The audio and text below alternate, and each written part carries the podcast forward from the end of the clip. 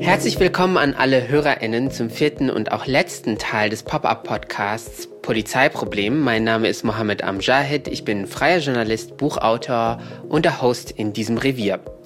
Ich erlaube mir mal kurz eine Rubrik an dieser Stelle einzubauen mit dem Titel Was bisher geschah. In der ersten Folge habe ich mit der Aktivistin Nebros Duman aus Hanau über die Perspektive von Betroffenen und Angehörigen zu den Themen Rechtsextremismus und Polizeigewalt gesprochen. In der zweiten Folge von Polizeiproblem durfte ich mit Professor Daniela Hunold von der Berliner Hochschule für Wirtschaft und Recht über die deutsche kritische zeitgenössische Polizeiforschung sprechen. In der dritten Folge ging es mit der Autorin Aisha Khan aus Frankfurt über die Hilfsangebote für Betroffene von Polizeigewalt und die Einbettung von Polizei in der Popkultur, Stichwort Propaganda. Alle Folgen können Sie, könnt ihr auf allen gängigen Audioplattformen und auf schirn.de nachhören. Dieser Podcast entsteht nämlich in Kooperation mit der Schirn Kunsthalle in Frankfurt. Dort gibt es regelmäßig kritische Ausstellungen und Programme zum Thema. Auch da einfach mal auf schirn.de vorbeischauen für mehr Infos.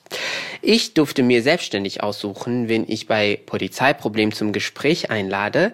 Heute bin ich sehr, sehr, sehr happy, Vanessa E. Thompson begrüßen zu dürfen. Hallo, Vanessa. Hallo, vielen Dank für die Einladung. Sehr, sehr gerne. Ich würde dich äh, kurz vorstellen und dann fangen wir schon auch an mit der Diskussion. Äh, Vanessa E. Thompson ist Assistant Professor in Black Studies am Department für Gender Studies an der Queen's University in Kingston, Kanada.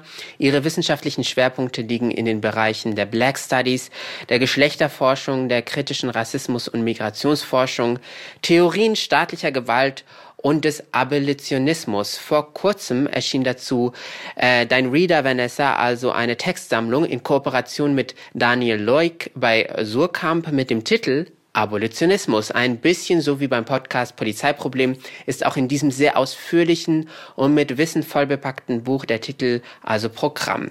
Äh, Vanessa, stell dir vor, du müsstest Horst Seehofer erklären, was Abolitionismus bedeutet. Wie würde eigentlich deine Definition für Leute, sagen wir jetzt mal, die damit vielleicht gar nicht so viel anfangen können, ausfallen?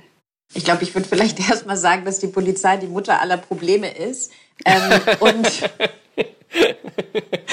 und kurz etwas historisch ausholen.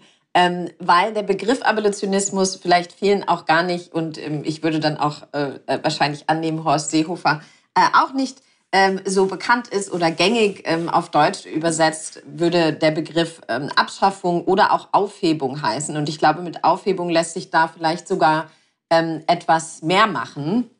Ähm, und historisch geht der Begriff, ähm, aber auch die Bewegung des Abolitionismus und die Theorie des Abolitionismus eigentlich sehr weit zurück, und zwar bis auf die Kämpfe gegen die das Plantagensystem. Also die Kämpfe gegen äh, Versklavung, vor allem ähm, in der Karibik, aber auch in Teilen ähm, Nordamerikas.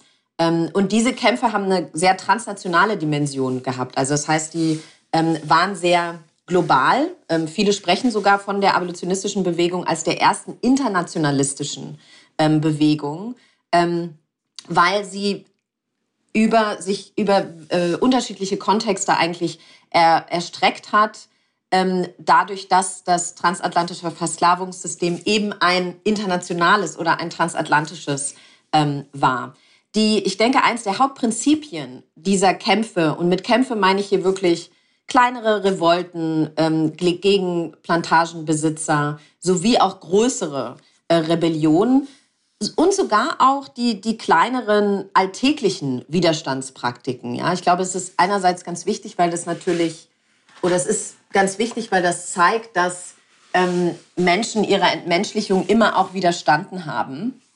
Also vor allem jetzt mit Bezug auf, ähm, auf, äh, auf die Versklavung, aber auch andere Herrschafts- und Unterdrückungs- und Ausbeutungsstrukturen. Ähm, und eins der Hauptprinzipien des Abolitionismus ist eben, dass Versklavung nicht reformiert werden kann. Ja? Also Versklavung kann nicht einfach verbessert werden, sondern ähm, gehört genuin abgeschafft, ähm, also aufgehoben. Und ähm, diese abolitionistische Bewegung, das waren jetzt nicht nur versklavte Menschen, da haben sich auch viele äh, Menschen, die rechtlich frei waren, auch weiße Menschen, ähm, waren zum Beispiel in der abolitionistischen Bewegung vor allem äh, dann im 19. Jahrhundert, aber auch schon 18. Jahrhundert sehr aktiv und haben eingestanden für die Abschaffung ähm, der Versklavung. Da gab es schon unterschiedliche Strömungen, würde ich sagen, weil es gab ähm, was wir den liberalen Abolitionismus ähm, nennen, eine Form des Abolitionismus, der sich eher dafür eingesetzt hat, dass die Versklavungsökonomie abgeschafft äh, wird und versklavte Menschen dann in das Lohnarbeitsverhältnis überführt werden. Es gab aber auch den radikaleren Abolitionismus ähm, und der geht vor allem zurück auf die Kämpfe von den Versklavten selbst. Ähm, also Stichwort haitianische Revolution ist hier ein Beispiel. Ähm, ein ganz wesentliches, ähm, aber eben nicht das einzige, wo versucht wurde, ähm, die Logik der Versklavung und das Verhältnis, was Versklavung überhaupt hervorbringt, nämlich kolonialen Kapitalismus anzugehen.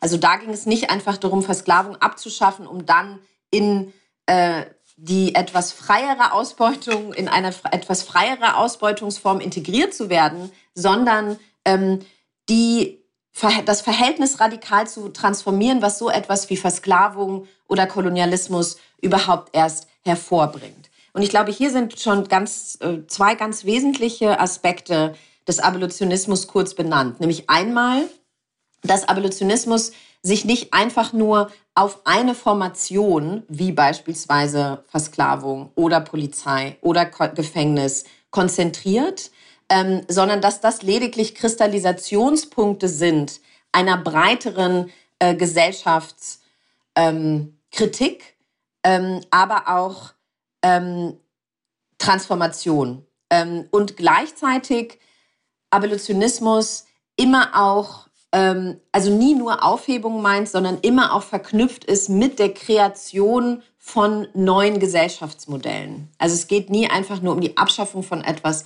sondern um die Kreation von lebbaren Alternativen.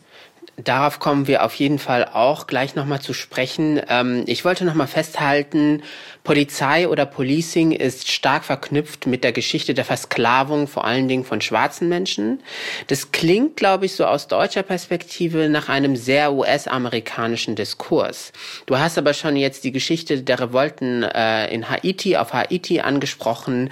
Warum ist eigentlich ähm, Abolitionismus trotzdem ein universales Konzept, das auch Europa oder die ehemaligen Peripherien, zum Beispiel im Nahen Osten oder in Afrika, äh, betrifft? Mhm. Das ist eine sehr gute Frage. Ich denke nämlich, diese also ne, US-Zentrierung und Fokussierung ist, bedeutet natürlich immer auch Verengung auf eine ganz, ähm, auf eine ganz fatale Weise.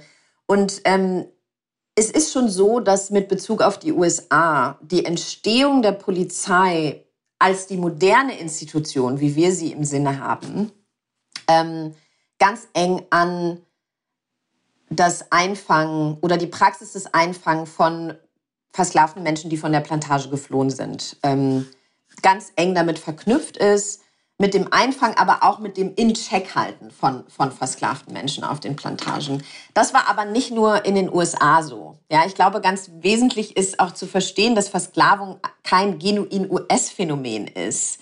Ähm, das ist auch oft ein, so, eine, so eine, ein reduziertes Verständnis von Versklavung. Ja? Die reichste Kolonie war Saint-Domingue, hier Haiti. Ähm, und first, also das ist, glaube ich, zum einen wichtig, ne, dass wir Versklavung wirklich als das auch transatlantische Phänomen auch verstehen, dass es, dass es war. Das heißt, auch in der Karibik und in anderen Teilen ähm, Nordamerikas als auch Lateinamerikas, wo es auch Versklavungsformen gab, ähm, hatte Polizieren als Praxis ähm, ist eng verknüpft gewesen an den Erhalt der Plantagenökonomie und der Plantagengesellschaft. Ähm, ich würde aber, glaube ich, einen Punkt noch, noch machen, und zwar, dass ähm, dieses Polizieren in den Plan auf den Plantagen äh, auch eine Formform hat. Und das ist das Polizieren in Europa. Und Europa selbst kann sich nie aus der Versklavungsgeschichte rausschreiben, weil das ein europäisches Projekt ist. Ähm, also die USA selbst war ja zu der Zeit noch gar nicht so entstanden, wie wir sie irgendwie heute ähm, verstehen. Ne? Das war England, Frankreich, Niederlande, Portugal, Spanien. Das sind die wesentlichen ähm, Kolonialmächte mit Bezug auf Versklavung gewesen. Deutschland hat da auch eine Rolle gespielt. Ähm, das heißt, wir müssen selbst dieses, oh, Polizei hängt mit Versklavung zusammen, auch in Europa ähm, verorten und natürlich auch ähm, mit Bezug auf die, auf die Entstehungsgeschichte des, des Kapitalismus, ähm, für den die Versklavung selbst sowas wie ein Anfangspunkt ähm, auch, auch war und der überhaupt nur durch Versklavung und durch die Akkumulation, ähm, also erstmal durch die Superausbeutung von versklavten Menschen, aber natürlich durch die Akkumulation von versklavter Arbeit überhaupt erst entstehen konnte. Ähm, und da würde ich nämlich nochmal diesen, diesen Fokus auch wirklich auf Europa legen und auf die Genese der Polizei selbst. Ähm, Im 16. Jahrhundert, wo es darum ging, vor allem verarmte Menschen ähm, in die kapitalistische Ordnung zu rekrutieren und gleichzeitig auch alternative Überlebensformen zu, ähm, zu kontrollieren und zu bestrafen und zu kriminalisieren. Das heißt, hier ist, glaube ich, wichtig zu sagen, Polizei gab es nicht schon immer. Ja, ähm, die, das ist für die Vorstellungskraft auch wichtig. Ne? Es gab auch andere Arten und Weisen, wie Menschen Konflikte beispielsweise gelöst haben, als Super wichtiger über Punkt. die Polizei. Ja? Dass die Polizei ja. kein, wir dürfen sie nicht naturalisieren. Sie ist nicht eine Institution oder ein Verhältnis, was schon immer da war, sondern sie ist historisch entstanden und zwar das ganz eng gekoppelt an kapitalistisch-koloniale Ausbeutungs- und Entmenschlichungsprozesse. Nicht nur in den USA, sondern eben auch vor allem als erstes sozusagen in Europa und dann wurde das Ganze ähm, exportiert, wenn man so will, ja, ähm, in auch äh, in, im, im Rahmen der Entstehung von Versklavungsregimen, auch dem Einfang von versklavten Menschen auf dem afrikanischen Kontinent. Und hier geht es nicht nur um versklavte afrodiasporische äh, Menschen, weil das Versklavungsregime selbst ähm, ja auch beispielsweise angeknüpft war an die Ausbeutung von migrantischen Arbeiterinnen in unterschiedlichen Teilen Europas beispielsweise, oft Osteuropa, ähm, Südeuropa, dann beispielsweise durch andere Systeme teilweise ersetzt wurde oder verwoben war, ähm, wo es um Menschen aus südostasiatischen Kontexten ging, die dann irgendwie mit in die Karibik eingebunden worden sind in diese, ähm, in diese Praktiken. Das heißt, ähm, es, es handelt sich hier also nie nur um ein, um ein US-Phänomen und ähm, das zeigt zugleich, dass Polizei und auch Gefängnis globale Probleme sind. Ja, also von Nigeria beispielsweise, das haben diese Black Lives Matter Proteste 2020 gezeigt, wie, Nigeri wie die Proteste in Nigeria, aber nicht nur Nigeria, Kenia, Südafrika, also ganz viele, äh, äh, ganz viele auch Proteste haben auf dem Kontinent selbst stattgefunden, mhm. in Solidarität mit was in den USA passiert, bei gleichzeitiger Lokalisierung in den eigenen Kontext. Weil dort, ähm, zum Beispiel in Nigeria, aber auch in, in unterschiedlichen afrikanischen Kontexten, wenn ich mich dort mit Aktivistinnen oder Kolleginnen unterhalte, ist sehr klar, dass es sich um koloniale Institutionen handelt. Ja? Also dass die Polizei als Institution oder auch das Gefängnis als Institution ganz eng mit ähm, dem, dem kolonialen Projekt praktisch verknüpft sind. Äh, danke dir vielmals für diesen historischen Blick, den ich sehr, sehr wichtig finde. Auch da, wo ich mich zum Beispiel sehr gut auskenne, im Nahen Osten, in Nordafrika, wo ja auch viele schwarze Menschen versklavt worden sind in, im Laufe der Geschichte, wurde das äh, Polizeisystem über den europäischen Kolonialismus ähm, ja, exportiert und sehr viele Proteste, die wir auch in den vergangenen Jahren dort gesehen haben, führen zurück auf ähm, quasi eine Opposition gegen dieses Polizeisystem. Ähm, deswegen lohnt sich bei diesem historischen Blick auch immer die Frage, glaube ich, wen schützt eigentlich die Polizei vor wen? Also wer äh, profitiert davon auch im kapitalistischen Sinne und wer wird ausgebeutet? Ähm, deswegen ist dieser historische Blick so wichtig. Ich würde gerne kurz nochmal ins Jetzt wechseln und zwar ähm, in die äh, Vorstellung, dass es eine Welt ohne Polizei geben kann. Und viele Menschen, vor allen Dingen weiße Menschen und sicherlich auch Horst Seehofer fragen sich jetzt vielleicht, wie das überhaupt gehen soll. Wen soll man eigentlich in einer Notsituation anrufen? Vanessa, kannst du uns das ganz praktisch erklären? Also ich glaube, da ist wichtig zu bedenken, ne, was, ich, was ich eben gesagt habe, Polizei gab es nicht immer.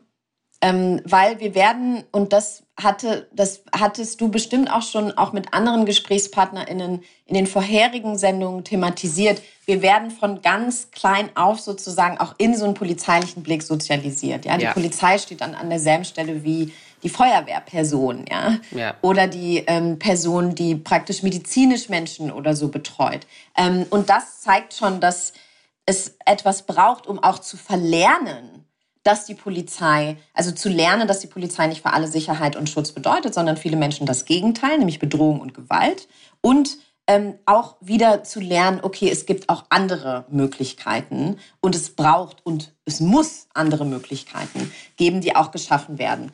Ähm, und viele Menschen, die von der Polizei ähm, aufgrund ihrer Funktion und ihrer Rolle in der Gesellschaft ähm, kriminalisiert werden, äh, schikaniert werden, wohnungslose Menschen, ähm, verarmte Gruppen, migrantische Gruppen, geflüchtete Gruppen, illegalisierte SexarbeiterInnen, SexarbeiterInnen generell, aber besonders migrantisierte, äh, besonders mehrfach marginalisierte. Das sind Gruppen, die sowieso in vielen, eigentlich in den meisten Fällen die Polizei gar nicht rufen können, selbst wenn sie Gewalt erfahren, weil die Polizei für diese Gruppen meist noch mehr Gewalt bedeutet. Ja, das heißt, das ist, glaube ich, wichtig. Es gibt sowieso schon Gruppen, die auf die Polizei als Lösung sozusagen in Anführungsstrichen gar nicht zählen können, weil sie äh, eigentlich durch die Polizei selbst kriminalisiert werden. Und es sind vor allem diese Gruppen, die Praktiken entwickelt haben.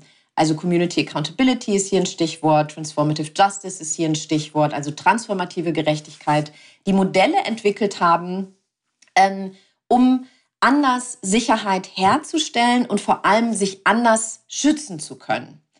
Könntest du uns vielleicht ganz konkret an einem Beispiel ähm, verdeutlichen, wie anders Sicherheit hergestellt werden kann? Auch im, im Kontext von äh, äh, Transitional Justice zum Beispiel, beziehungsweise von Modellen, die von den Betroffenen entwickelt worden sind. Mhm. Ein Beispiel ist zum Beispiel ähm, im Rahmen jetzt transformativer Gerechtigkeit ähm, glaube ich, lässt sich ganz gut ähm, ein Beispiel nennen im Rahmen von zum Beispiel häuslicher oder auch sexualisierter Gewalt im häuslichen, ähm, also im familialen, im Nahverhältnis. Ähm, dass da beispielsweise gibt es auch schöne, meines Erachtens, also trotzdem gewaltvolle, aber schön geschilderte Beispiele von äh, Aktivistinnen aus den USA, aber eben nicht nur, teilweise auch in Berlin. Hier ist das Transformative Justice Collective ähm, auch zu nennen wo es, wenn es zum Beispiel einen Fall gibt von häuslicher und oder ähm, sexualisierter Gewalt, man dann praktisch ein Krisenteam oder ein Unterstützungsteam hat, das die betroffene Person, die Person, die die Gewalt erfahren hat, fokussiert und erstmal fragt, was braucht diese Person? Braucht sie Kinderbetreuung? Braucht sie ähm, eine andere Wohnung, wo sie hin kann? Was ist also wie können wir das, das Bedürfnis und die Unterstützung dieser Person zentrieren? Das ist auch ganz wichtig, weil das Rechtssystem und die Polizei sind nämlich gar nicht darauf angelegt, ne? die Person, die Gewalt erfahren hat, ähm, praktisch zu zentrieren, sondern es geht hauptsächlich um Bestrafung, mhm, nicht um ja. ähm, Unterstützung der, der betroffenen Person. Ähm, in diesen Modellen würde erstmal geschaut werden, was braucht die Person, die die Gewalt erfahren hat, kurzfristig, langfristig.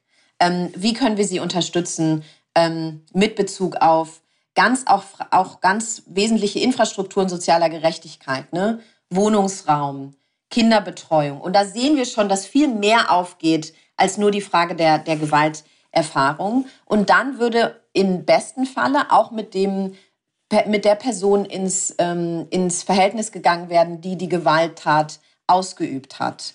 Ähm, da kommt Community Accountability ins Spiel, dass man versucht, mit den Menschen auch zu arbeiten, äh, die Gewalt zugefügt haben und hier eine kollektive, ein Prozess der kollektiven Verantwortungsübernahme ähm, einzugehen. Jetzt mögen manche Menschen sagen, das ist doch niemals möglich. Ähm, ich finde es wichtig zu sagen, dass wir das die ganze Zeit eigentlich machen. Ja, wir sind die ganze Zeit mit Menschen eigentlich immer auch in konfliktuösen Verhältnissen und versuchen, diese Verhältnisse ähm, anzugehen Ähm, und die einzige oder die, die Möglichkeit, die meines Erachtens da am unproduktivsten ist, ist die, ist die Bestrafung selbst. Und das zeigen auch beispielsweise Rückfallquoten etc. Mhm. etc. Die Statistiken zeigen ja auch, dass das Modell, das so idealisiert wird, das jetzt ja äh, in Effekt quasi ist, äh, ja nicht gut funktioniert. Also es gibt ja Kriminalität und es gibt sehr viel Gewalt. Dennoch würden sehr, sehr viele äh, Menschen, glaube ich, sagen, nicht nur, dass es nicht funktionieren würde mit der Abschaffung der Polizei, sondern ich habe im Gespräch mit sehr vielen, vor allen Dingen weißen bürgerlichen Menschen, ähm, immer den Kommentar bekommen, Chaos und Anarchie morgen gibt's die Polizei nicht mehr und Leute gehen einfach in den Drogeriemarkt und in den Supermarkt und bedienen sich und alles äh, wird zusammenfallen und das sind halt, ähm, das sind halt, glaube ich, Vorstellungen, die einerseits aus der Popkultur kommen, also es gibt ja ganz viele filmische Erzählungen, die Polizei funktioniert nicht mehr und äh, dann gibt's direkt die Ausschreitungen. Ähm, und wie kann man eigentlich äh, diese Ängste auffangen, auch aus einer einer, du bist ja Wissenschaftlerin, äh, vielleicht aus einer aktivistischen Perspektive ist es immer so eine Sache, ob man mit diesen Leuten kommunizieren möchte oder nicht. Aber äh, ist diese Angst überhaupt berechtigt, dass es dann dieses, dieses Chaos geben könnte? Nein. Und ich, also, ich glaube, die Angst, wenn man der, wenn man der Logik folgt, ja, dann ist sie Teil dieser Logik. Ähm, aber ich würde sagen, gerade aus der Perspektive und meiner eigenen Arbeit mit Menschen, für die die Polizei vor allem Gewalt bedeutet, ist erstmal, dass ähm, eine Welt ohne Polizei für viele Menschen das Leben besser und gewaltfreier machen würde. Ja, also Polizei, die Abschaffung von Polizei hieße aus dieser Perspektive nicht mehr Gewalt, sondern weniger Gewalt. Ähm, und ich glaube, das ist ähm, ganz wichtig, weil es ist die Frage von, wo wir das denken. Ja, wenn eine ähm, sowieso schon illegalisierte Person, die schutzsuchend ist, nicht mehr von der Polizei kontrolliert werden würde, keine Angst mehr haben müsste, von der Polizei kontrolliert zu werden oder weiter in illegalisierte Ökonomien gedrängt zu werden, dann würde das das Leben für diese Person um einiges einfacher und gewaltfreier machen. Wenn wir das von dieser Perspektive sehen, ja. Äh, wenn wir es natürlich von der Perspektive der des Wohlhaben, der Wohlhaben des Eigentums sehen, weil bei der Polizei geht es auch ganz viel um die Sicherstellung von Eigentumsverhältnissen, dann stellt sich natürlich die Frage ähm, etwas anders. Aber ich, ich würde auch hier sagen, es gibt genug empirische Beispiele. Marina Leda, eine, ein kleinerer Ort in Spanien, in dem es keine Polizei gibt. Es gibt unterschiedliche ähm, äh, Stadtteile in Seattle, in unterschiedlichen auch ähm, äh, Städten in, in den USA, wo versucht wird, über Krisenteams zum Beispiel. Ja? Also ich habe das ja eben kurz angesprochen, dass diese Transformative Justice Modelle auch etabliert werden und auch praktiziert werden. Ja? Dass bei zum Beispiel ähm, einer konkreten Krise psychischer ähm, äh, äh, Krise beispielsweise. Und wir sehen ja auch zunehmend, dass die Frage der mentalen Vulnerabilität, also psychischer Gesundheit, ein ganz wesentlicher Faktor ist ähm, mit Bezug auf die Erschießung, auch oft durch polizeiliche Erschießung. Also viele der Menschen, die auch in Deutschland in den letzten Jahren ähm, äh, durch polizeiliche Gewalt zu Tode gekommen sind, waren mental vulnerable Menschen. Ähm, und ich glaube, da ist es ganz, ganz klar, dass es was ganz anderes braucht als ähm, polizieren. Ohne jetzt sagen zu wollen, dass das so auch teilweise, ne, weil das ist dann, da sehen wir, dass Abolitionismus auch mit einer Psychiatriekritik äh, zusammenhängt, auch dass diese Interventionsteams praktisch auf der Selbstbestimmung der betroffenen Person basieren müssen und so möglichst so zwangfrei wie möglich äh, operieren äh, sollten. Aber was ich damit sagen will, ist, es gibt genug gelebte Beispiele. Abolitionismus ist nicht einfach eine Utopie, die sich auf eine Zukunft richtet, sondern sie ist, ähm, sie kommt aus und basiert auf den gelebten Erfahrungen von Alternativen, die im Hier und Jetzt schon, schon praktiziert werden. Und ich glaube, Marina Leder ist ein ganz gutes Beispiel, weil das zeigt, es geht nicht einfach nur, eine Institution fällt weg. Abolitionismus meint nicht einfach, es gibt das und das nicht mehr, sondern es geht darum, dabei alternative Institutionen zu schaffen. Was wir bei Marina Leder, ah, das vielleicht noch ganz kurz sehen, ist, das ist ein Ort, wo es keine Wohnungslosigkeit gibt. Ähm, es ist ein Ort, wo ähm, es ein, ein Minimum Wage gibt, von dem Menschen auch wirklich leben können. Also das heißt, es muss sowieso was anderes passieren, um einfach sagen zu können, die Polizei fällt jetzt weg.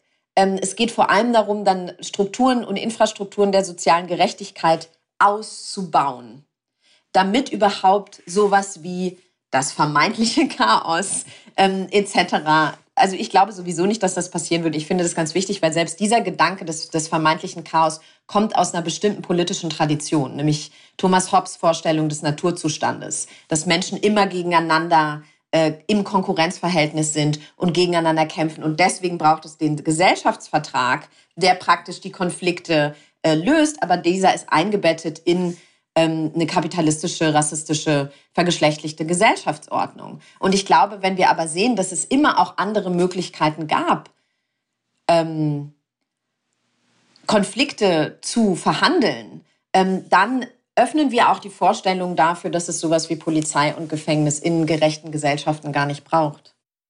Genau, ich glaube, äh, diese Diskussion macht ja auch ähm, grundsätzliche Fragen nochmal auf. Also nach die Frage nach dem Menschenbild welcher Mensch ist eigentlich hier neben mir als Nachbar, so dass ich mit dem oder der nächsten Person quasi einen Gesellschaftsvertrag hinbekomme. Und ähm, diese grundsätzlichen Fragen sind, glaube ich, auch total wichtig äh, bei der Diskussion äh, rund um Abschaffung von bestimmten normalisierten Institutionen, wie zum Beispiel Polizei oder Gefängnis. Und ähm, ganz spannend und interessant und wichtig finde ich, dass du sehr konkrete Beispiele auch ansprichst, sowohl in deinen Texten als auch jetzt hier bei uns im äh, Podcast Polizeiproblem äh, mit äh, verschiedenen Modellen, die ja schon funktionieren. Und ich war Anfang des Jahres auch in den USA in Kalifornien und habe äh, bei San Francisco mit mehreren Communities von Native Americans äh, gesprochen. Und dort wird ja auch eigentlich eine Alternative zum Policing praktiziert, wo wenn eine Person A zum Beispiel einer Person B etwas entwendet, ähm, vielleicht auch gewaltvoll, dann eine Judge, also eine Richterin dazu kommt und über Kommunikation versucht, das zu lösen.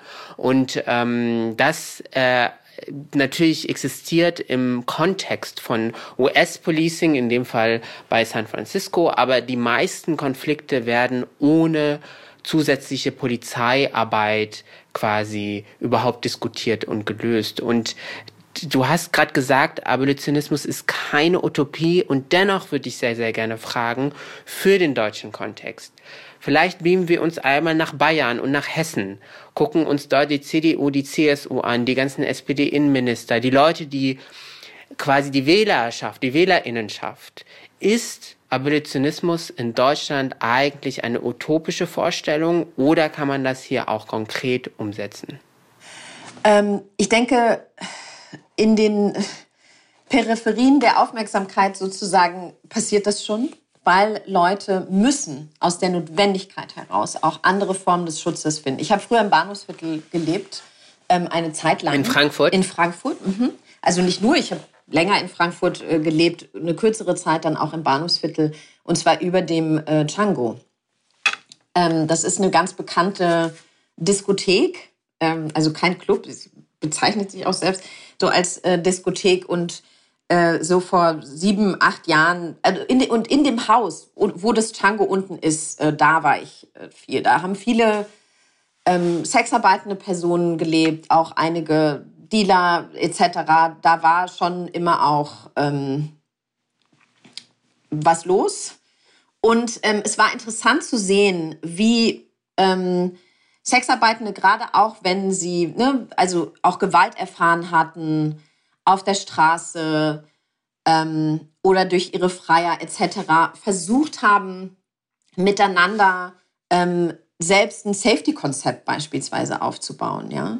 Und das teilweise auch, also weil viele waren migrantisiert, ich weiß das jetzt nicht, vielleicht waren auch einige illegalisiert. Was ich damit meine ist, es gibt in ganz vielen unterschiedlichen Kontexten bereits die Praxis, ich kenne das auch aus geflüchteten Communities zum Beispiel, wenn es zu Konflikten gekommen ist, ähm, dass klar ist, die Polizei macht Dinge nur noch unsicherer ähm, für uns und dass diese Gewalt, dass mit dieser Gewalt jetzt anders umgegangen werden muss, als, mit, als durch die, die Anrufung von noch mehr Gewalt mit Bezug auf Staatsgewalt.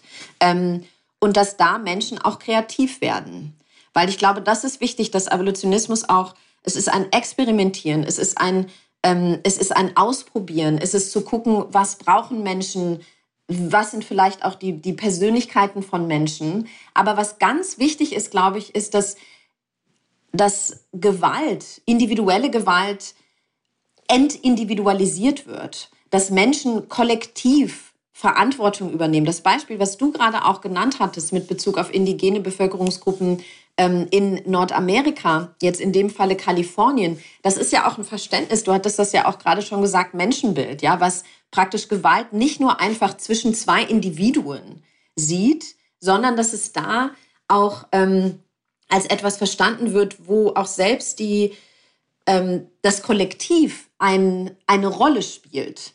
Ähm, eine Rolle mit Bezug auf, okay, hier sind Community Members, haben sich, ne, haben einen Konflikt wir stehen da nicht einfach außen, sondern wir sind auch Teil ähm, davon und müssen deswegen auch miteinander agieren. Also das heißt, wir, wir ähm, übernehmen auch kollektive Verantwortung. Und ich glaube, in, diesen, in dieser kollektiven Verantwortungsübernahme kann ganz viel entstehen, auch mit Bezug auf das Überdenken und das Ausprobieren ähm, von Alternativen. Und das sind nur zwei Beispiele, weil ich glaube, genau, gibt, also ich, ja. ich, ich glaube, wenn ich kurz äh, das ergänzen darf, es ist äh, auf jeden Fall sehr, sehr inspirierend, einfach auch diese ganzen sehr konkreten Beispiele zu diskutieren, weil es geht ganz oft, glaube ich, um eine Erweiterung der Perspektive bei der Betrachtung der Polizei an sich. Ich war vergangene Woche erst äh, im Bahnhofsviertel in Frankfurt. Natürlich hatte mein Zug Verspätung, also hatte ich ein bisschen Zeit, auch ähm, äh, um mich hier auf unser Gespräch äh, zu vorzubereiten, durch das Bahnhofsviertel so ein bisschen zu äh, schlendern und es, also man kann ja das jetzt nicht romantisieren. Da ist sehr viel Gewalt, da ist sehr viel Elend, da ist sehr viel ähm, Zwang auch. Ähm, und äh, in einem kapitalistischen Kontext werden auch da sehr viele queere Menschen, sehr viele Frauen, sehr viele migrantisierte Menschen, illegalisierte Menschen auch ausgebeutet. Und dann stand ich da im Bahnhofsviertel und habe mich gefragt, das alles ist so, nicht trotz Heavy Policing, nicht trotz der Polizei, sondern vielleicht wegen der Polizei. Weil unweit stand ja auch äh, ähm, eine Gruppe von Beamtinnen und haben sich das irgendwie angeschaut. Und das ist so eine Normalisierung von Gewalt, die einerseits vom Staat, vom staatlichen Monopol ausgeht und dann in anderen Halböffentlichkeiten geschieht. Also dann hat man Freier zum Beispiel, die dann die illegalisierten Frauen in dem Fall vielleicht gewalttätig kontrollieren wollen.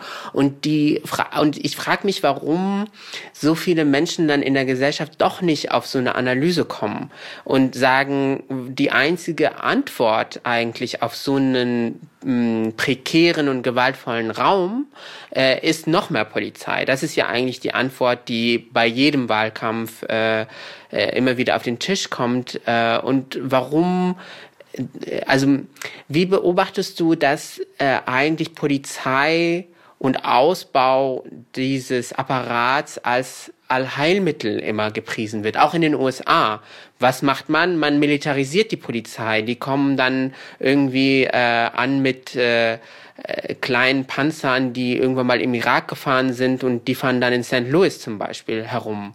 Also wie kam, wie kam es dazu, dass Polizei eigentlich Lösung für alles geworden ist? Das ist eine sehr wichtige Frage. Also ich denke, natürlich war sie auch schon vorher für bestimmte Gruppen, ähm, also das wesentliche äh, Kriminalisierungsinstrument. Aber das hat sich ausgeweitet. Also wir sprechen im Abolitionismus oder auch in kritischer Kriminologie oder auch Polizeikritik, Gefängniskritik von der Expansion des strafenden Staates. Ähm, ungefähr seit der ähm, seit der Zeit der Austerität, neoliberale, der neoliberalen Restrukturierung ähm, von, äh, sagen wir zumindest westlichen Gesellschaften, aber eben nicht nur, auch lateinamerikanischen etc. Das heißt, wir sehen einen Rückzug des sogenannten Wohlfahrtsstaates ähm, in den 70er, 80er Jahren und einen massiven Ausbau des strafenden Staates. Der Soziologe Louis Vacon, aber auch Ruth Wilson Gilmore ähm, und andere haben das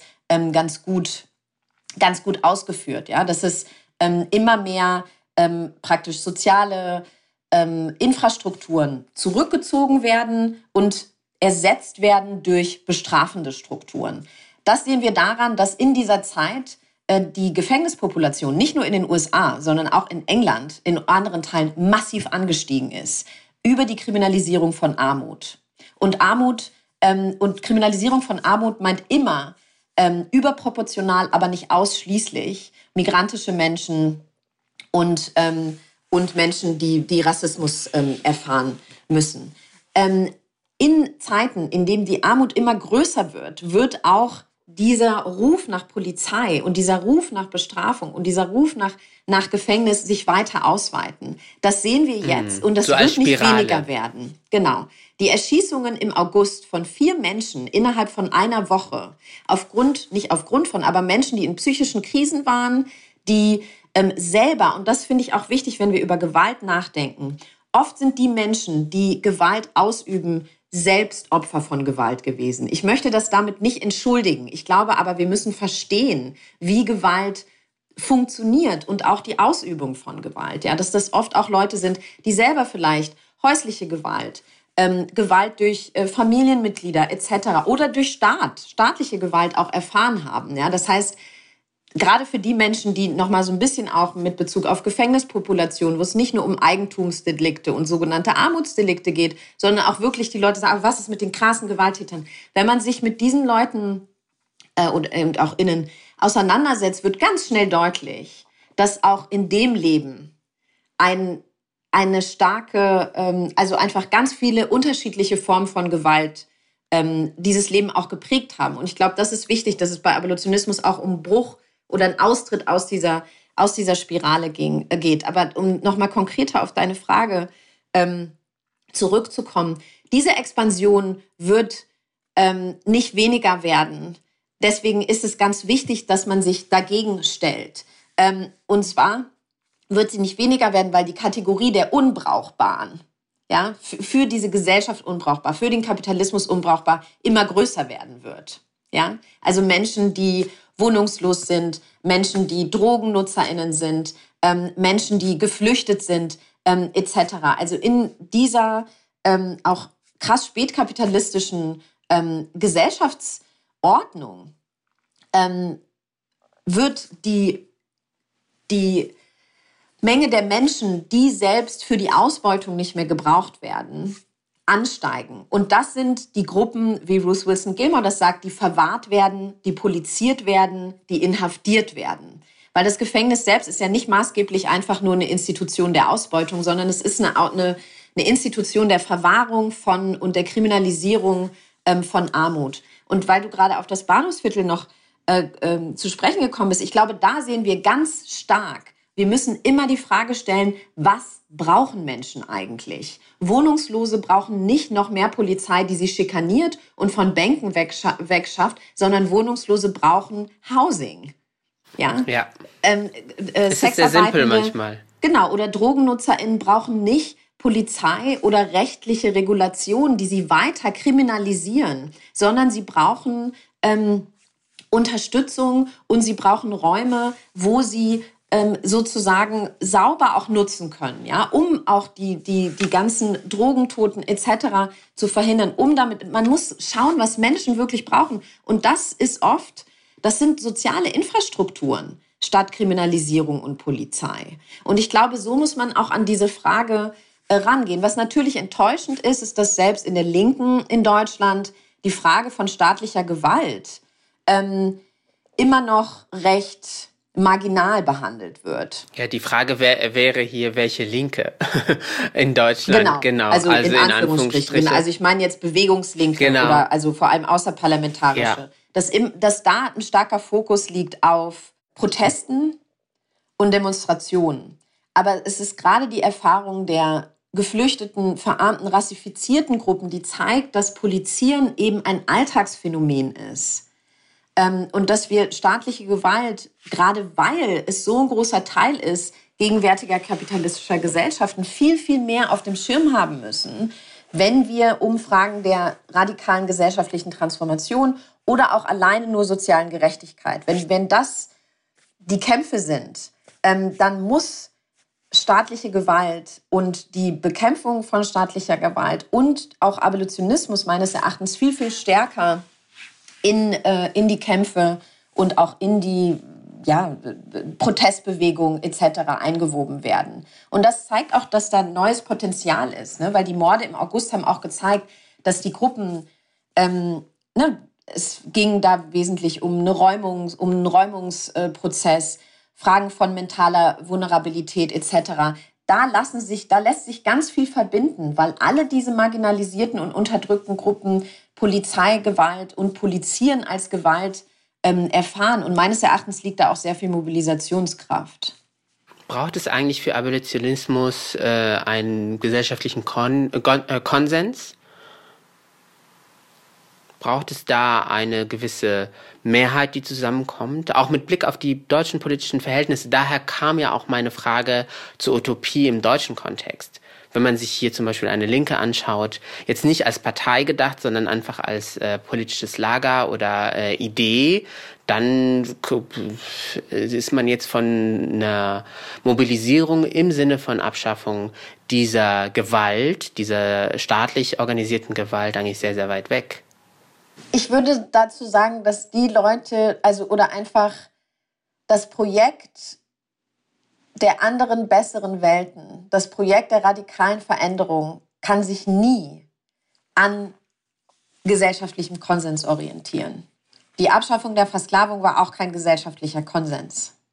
Die Abschaffung des Kolonialismus war kein gesellschaftlicher Konsens. Ich glaube, es ist wichtig und es war auch nichts, was in Parlamenten verhandelt wird, ähm, sondern es war immer an soziale, an die Kräfte von sozialen Bewegungen gekoppelt. Und ich denke, so ist das auch mit dem Abolitionismus. Das heißt nicht, dass ich nicht äh, es wichtig finden würde, dass es auch, ähm, ja, weiß ich nicht, im besten Falle progressive Parteien geben würde, die sich äh, dem, äh, ne, die, die auch sich praktisch diesen Kämpfen anschließen würden, ohne sie zu kooptieren. Aber da sind wir sowieso bei der Frage äh, der parlamentarischen Politik. Aber wirklich, um zu deiner Frage zu kommen, ich glaube, die Frage des Konsens ist selber ein Machtinstrument, ähm, was, glaube ich, auf der einen Seite wichtig ist, weil wir schauen müssen, wie können wir die Realität und die Entstehungsgeschichte der Polizei und die Funktion der Polizei in dieser Gesellschaft dismanteln, also eigentlich entlarven. Und wie können wir das auch im Alltag tun, in Gesprächen mit Menschen,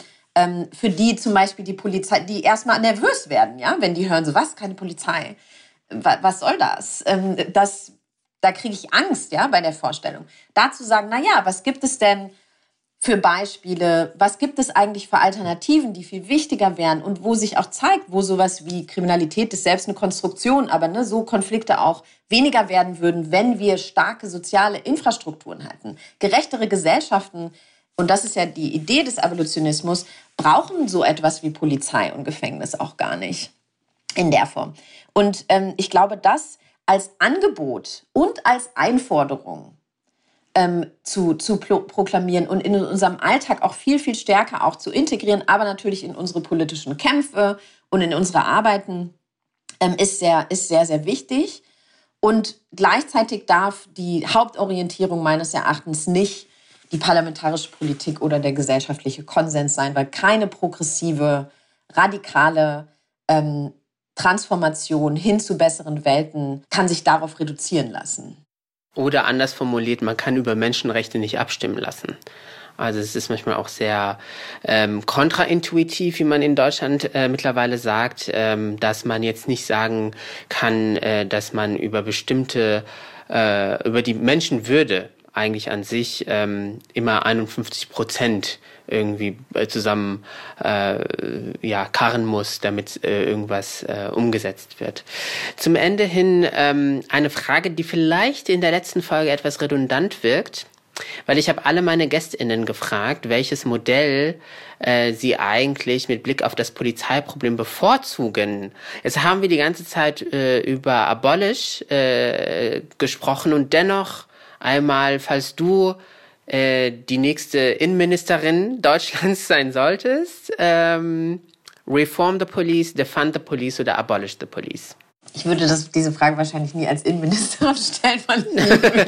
Aber ähm, abolish steht äh, äh, auf eine gewisse Art und Weise im komplexen Verhältnis zu Reform, weil wir aus abolitionistischer Perspektive von zwei unterschiedlichen Reformen sprechen, die grundlegend verschieden sind Eines ist die abolitionistische Reform, die auf die Entziehung von der Macht äh, von Staatsgewalt abzielt. Und das andere sind reformistische Reformen, die eigentlich nur innerhalb des Apparatus kleine kosmetische Veränderungen, die aber selber an der Funktion nichts verändern, vornehmen. Beispielsweise mehr ähm, Menschen, die Rassismuserfahrung machen, in die Polizei. Ja, das ist so eine reformistische Reform, wo Abolitionistinnen sagen würden, das verändert nicht den Status quo, das macht ihn nur bunter.